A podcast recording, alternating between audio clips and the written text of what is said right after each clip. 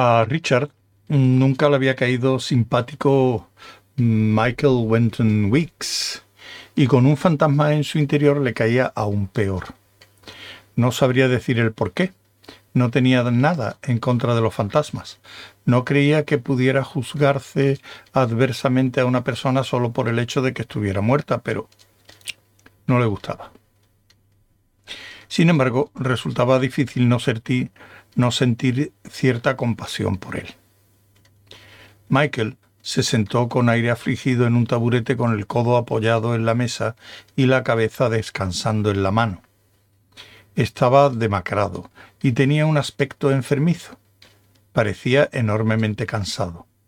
Ofrecía una imagen patética. Su narración había sido desgarradora y concluyó con sus esfuerzos de poseer primero a Reg y luego a Richard.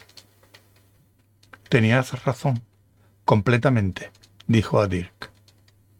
El detective hizo una mueca como si tratara de no esbozar demasiadas sonrisas de triunfo en un solo día. La voz era la de Michael, pero no del todo. A lo largo de más o menos un billón de años de aislamiento y pavor, la voz había cobrado un timbre especial, que era lo que ahora llenaba a sus oyentes del espanto y aturdimiento que se apodera de la mente y el estómago de quien se asoma de noche a un abismo. Observó a Reg y luego a Richard, y el efecto de sus ojos también suscitaba piedad y horror. Richard tuvo que desviar la mirada.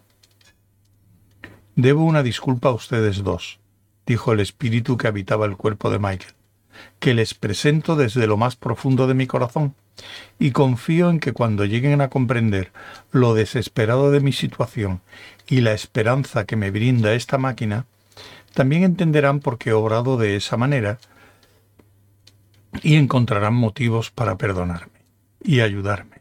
Se lo ruego. Dele un whisky a este hombre, dijo Dirk con aspereza. No tengo whisky, repuso Reg. Oporto. Em, hay una botella de Margot que puedo abrir. Espléndida. Hay que ponerla a la temperatura ambiente durante una hora, pero se puede hacer, es muy fácil. Yo. ¿Me ayudarán? interrumpió el fantasma. Reg se apresuró a buscar el oporto y unas copas. ¿Por qué ha tomado posesión del cuerpo de este hombre? inquirió Dirk. Debo tener una voz con que hablar y un cuerpo para actuar. A él no le ocurrirá ningún daño, ningún daño. Permítame repetirle la pregunta. ¿Por qué se ha apoderado del cuerpo de este hombre? insistió Richard. El fantasma hizo que el cuerpo de Michael se encogiera de hombros. Porque estaba dispuesto. Estos dos caballeros, muy comprensiblemente, se resistieron a... bueno, a que los hipnotizasen. Su analogía es acertada. Este, pues creo que su sentido de la propia identidad está muy debilitado y ha consentido. Le estoy muy agradecido y no le causaré daño alguno. Su sentido de la propia identidad está muy debilitado, repitió Dirk con aire pensativo. Supongo que es cierto, dijo Richard a Dirk en voz baja. Anoche parecía muy deprimido le quitaron lo único que le importaba porque, en realidad, no lo hacía muy bien.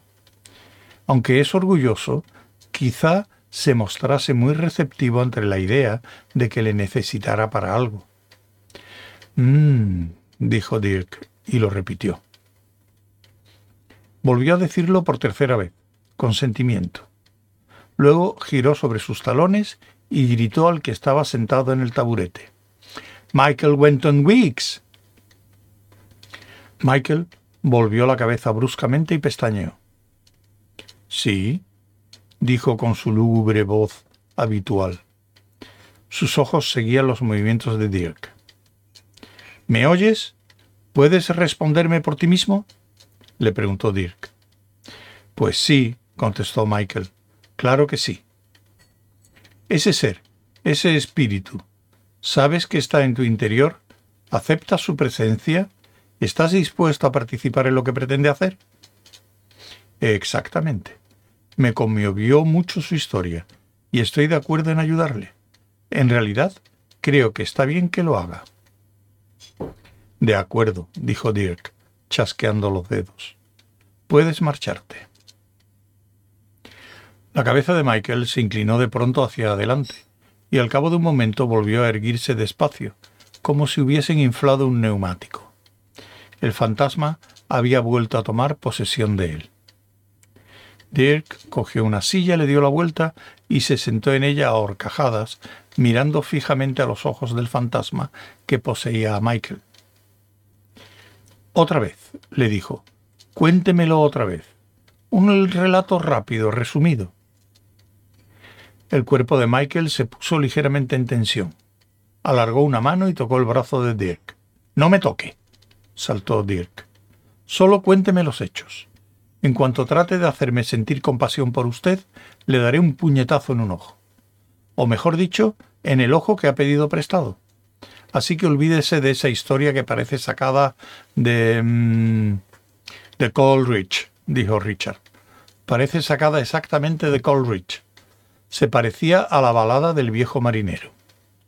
Bueno, había trozos de ese poema. Coleridge, repitió Dirk, frunciendo el ceño. Intenté contarle mi historia, admitió el fantasma. Yo... Lo siento, tendrá que excusarme, dijo Dirk. Hasta ahora nunca había interrogado a un fantasma de cuatro billones de años. ¿Estamos hablando de Samuel Taylor? ¿Quiere decir que contó su historia a Samuel Taylor Coleridge? Podía penetrar en su mente en determinados momentos, cuando se encontraba en un estado impresionable. ¿Se refiere a cuando había tomado láudano? le preguntó Richard. Exacto. Entonces estaba más distendido. Ya lo creo, rió Reg. Le vi algunas veces en una situación asombrosamente distendida. Bueno, voy a hacer café. Desapareció en la cocina donde empezó a reírse solo. Estoy en otro mundo, murmuró Richard para sí, sentándose y meneando la cabeza. Pero lamentablemente, cuando estaba en plena posesión de sí mismo, por así decirlo, me resultaba imposible, prosiguió el fantasma. Así que con él falló la cosa, y lo que escribió es muy confuso. Habría que discutirlo, dijo Richard para sí enarcando las cejas. Profesor, dijo Dirk en voz alta. Esto quizá le parezca ridículo, pero ¿intentó alguna vez Coleridge utilizar su máquina del tiempo? Puede usted debatir la cuestión a su gusto, del modo que le parezca. Pues vino una vez y se puso a husmear, ¿sabes? dijo Reg, asomando la cabeza por la puerta de la cocina. Pero creo que se encontraba en un estado demasiado distendido para hacer nada. Entiendo, repuso Dirk, quien, volviéndose de nuevo hacia la extraña figura de Michael desplomado en el taburete, preguntó Pero, ¿por qué ha tardado tanto en encontrar a alguien? Durante periodos muy prolongados soy muy débil, casi absolutamente inexistente, e incapaz de ejercer influencia alguna sobre nadie. Y además, en aquella época todavía no había máquina del tiempo, claro, y ninguna esperanza para mí.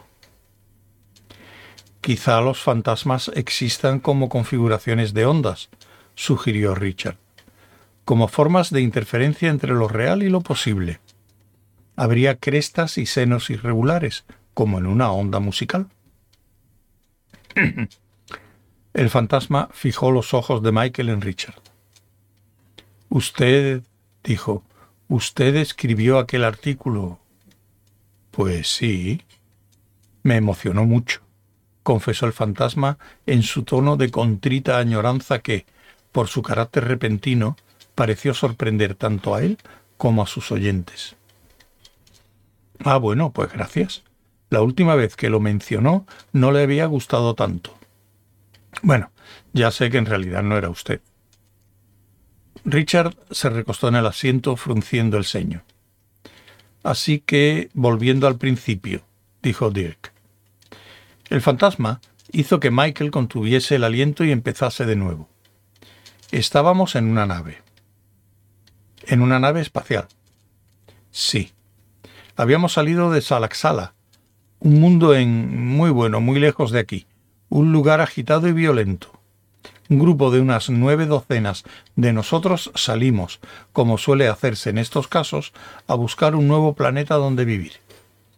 Ninguno de los mundos de este sistema era adecuado para nuestros propósitos, pero nos paramos aquí para abastecernos de algunos minerales necesarios. Lamentablemente, nuestra nave de desembarco se averió al atravesar la atmósfera. Sufrió bastantes daños, pero podían repararse. Yo era el ingeniero de a bordo, y a mí me correspondía la tarea de supervisar la reparación de la nave y prepararla para volver a nuestra nave nodriza. Y ahora, para entender lo que pasó a continuación, deben conocer algunas características de una sociedad altamente automatizada. Todo trabajo puede efectuarse mejor con la ayuda de una informatización avanzada. Y había algunos problemas muy concretos vinculados a un viaje con un objetivo como el nuestro. ¿Y cuál era? preguntó bruscamente Dirk. El fantasma de Michael pestañeó como si la respuesta fuese evidente. Pues encontrar un mundo nuevo y mejor en el cual todos pudiéramos vivir en paz, libertad y armonía para siempre, por supuesto. Dirk enarcó las cejas. Ah, ya, dijo, y supongo que lo planearían con todo cuidado. Hicimos que se planeara. Llevábamos unos instrumentos muy especializados para ayudarnos a seguir creyendo en el objetivo del viaje, incluso cuando las cosas se pusieran difíciles. Por lo general funcionaban bastante bien, pero creo que llegamos a confiar demasiado en ellos. ¿Y en qué demonios consistían? preguntó Dirk. Quizá le resulte difícil entender la tranquilidad que nos proporcionaban, y por eso cometí aquel error fatal.